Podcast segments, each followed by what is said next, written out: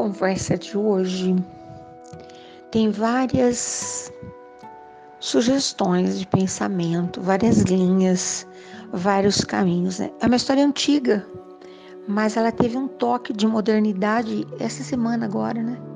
Encontrei os envolvidos, os principais envolvidos com as suas devidas autorizações para uma história que eu nem lembrava mais, mas acabei por refrescar a minha memória. Já faz tempo, bastante tempo mesmo, que numa instituição, uma jovem uh, recém-aprovada no concurso começou a trabalhar nesse, nesse departamento.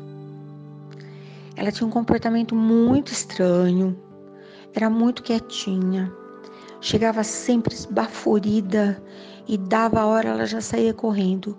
Nunca participava de nenhum happy hour, de nenhum encontro, nenhuma festa, nem rodinha no café, nada, nada. Sabe, uma pessoa, como diriam hoje, né, na dela.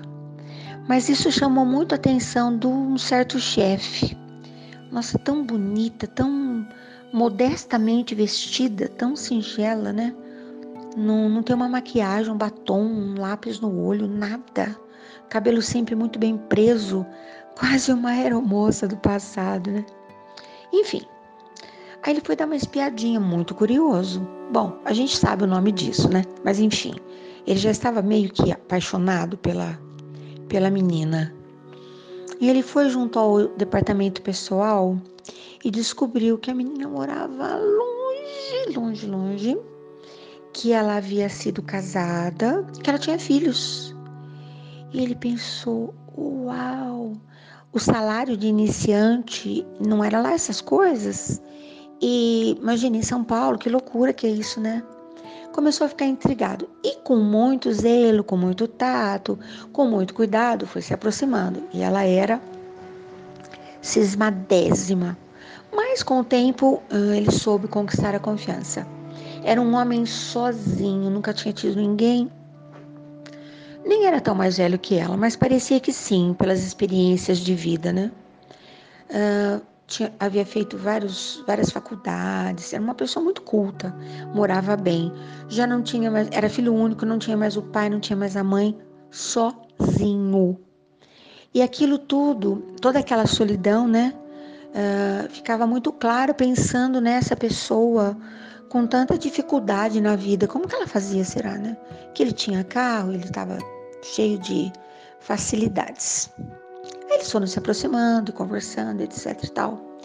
Aí um dia ele fez uma proposta que no lugar onde ele morava, São Paulo, imagine, né? Bem próximo ali do, do lugar onde eles trabalhavam, ele morava muito bem e que ele tinha condições de receber aquela família na casa dele. Oferecia a ela um lugar para ela morar até que a vida dela estivesse melhor se ela confiasse, e carona para ir e vir para o trabalho, inclusive matrícula para as crianças numa escola também ali pertinho. Uau! E ela agradeceu, muito educada. Não, não, não, não. Mas eles tiveram com o tempo a vida e os seus e as suas tramóias, né? Uh, numa daquelas enchentes de São Paulo, ela ficou praticamente interceptada, né, no ir e vir forçosamente ela aceitou essa oferta, né, desse desse senhor, nem era senhor, né? Para ela parecia um senhor, que ela temia loucamente, era seu chefe, né?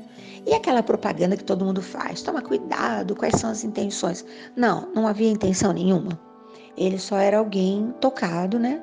Pelo amor no coração, sem coragem de declarar claro que ele não era maluco, né? Mas querendo muito ajudar, né? E ela acabou que aceitando. Na verdade, ela não se mudou.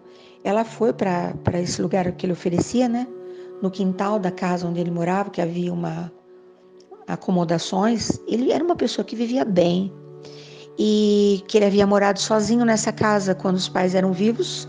Mudou-se para a casa maior e ofereceu a casa menor para essa família. O tempo foi passando, ela foi percebendo que realmente ele não falava uma palavra fora do tom, ele não fazia nada fora do, do contexto. Era uma pessoa refinada, uma alma educada, uma alma gentil. E eles foram ficando muito amigos, muito, muito, muito, muito, muito. E certa feita, ele teve um mal súbito e foi internado e passou muito mal. E ela devolveu-lhe o favor, né? Cuidou extremosamente. Sabe aquelas coisas que a vida vai alternando, né? Que parece novela, mas eu sempre digo, a vida imita a arte ou a arte imita a vida. E quando ele voltou para sua residência, uh, recuperando-se, havia entre eles um toque de ternura. As crianças o alegravam, aquele quintal estava todo cheio de felicidade novamente. O pessoal que cuidava da propriedade da casa cuidava da casa dela também.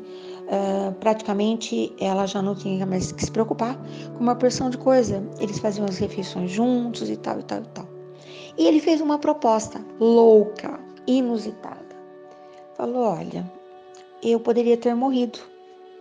E onde você estaria? Para onde você iria? Eu percebi que eu estou despreparado com relação ao destino das minhas coisas. Eu vou te fazer uma proposta muito audaciosa, mas você vai compreender. Vou pedir você em casamento, vou passar as minhas coisas todas para o seu nome nessa situação de é seu depois que eu morrer e você terá amparo. Matricularemos as crianças numa escola melhor, uh, o motorista levará as crianças para a escola e as, ou seja, vamos, vamos mudar a nossa vida. Você, demo, você me mostrou que eu estava sozinho. Se eu tivesse adoecido e você não estivesse na minha vida e morando lá também tão pertinho, quem teria cuidado, né? Ah, alguém teria cuidado. Enfim. E ela ficou pensando, pensando, demorou muito para que ela decidisse, né, que sim. Quando eu os conheci, na verdade, eles estavam completando 10 anos da primeira vez que ele a viu. Ele considerava aquilo já um compromisso. E na época que eu cuidava de eventos e fazia ah, refeições e banquetes para esse pessoal, eh, eu fui a responsável pela pelo cardápio, né? A essa altura ele já morava aqui na cidade e eu fui a responsável pelo cardápio. O que aconteceu de mais bonito mesmo, ele ajudou os meninos a se formarem, uh, esteve sempre muito presente mesmo, feito um pai, né? E deu a essa criatura muita felicidade. Mas o que eu achei incrível, maravilhoso, é que ela tinha um sonho também, né? De fazer uma faculdade. E ele incentivou-a e ela conseguiu fazer também a sua realizar, realizar. Ele realizou uma porção de sonhos, ela também. Eles fizeram grandes uh, passeios juntos, né? Era uma família muito incrível. E essa lembrança me deu uma vontade de contar a história. Inclusive, eles me autorizaram a contar em detalhes, mas não me senti pronta. Não me senti pronta. Então, acho que essa história só serve para nos mostrar que a vida e a sua caneta mágica e as suas páginas incríveis estão sempre tão, tão prontos, né? A vida e o tempo a desenhar as surpresas da nossa vida, né? As maravilhosas e as necessárias.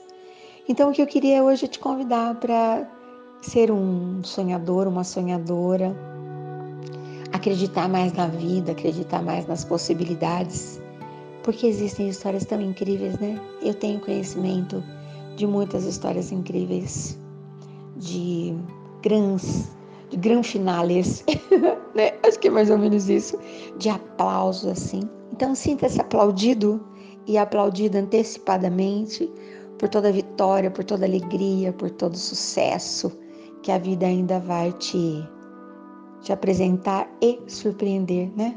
Então calma. Não deu certo ainda? A cortina ainda tá fechada. Ninguém nem acendeu a luz? Sossega, sossega seu coração. Sabe o tempo certinho? Na métrica, na medida, tudo ali bem estabelecido, organizado na planilha da vida, entendeu? É isso. Bom dia, boa tarde, boa noite. Eu tô falando de esperança, claro Tô falando de alegria, claro. Tô falando de contentamento.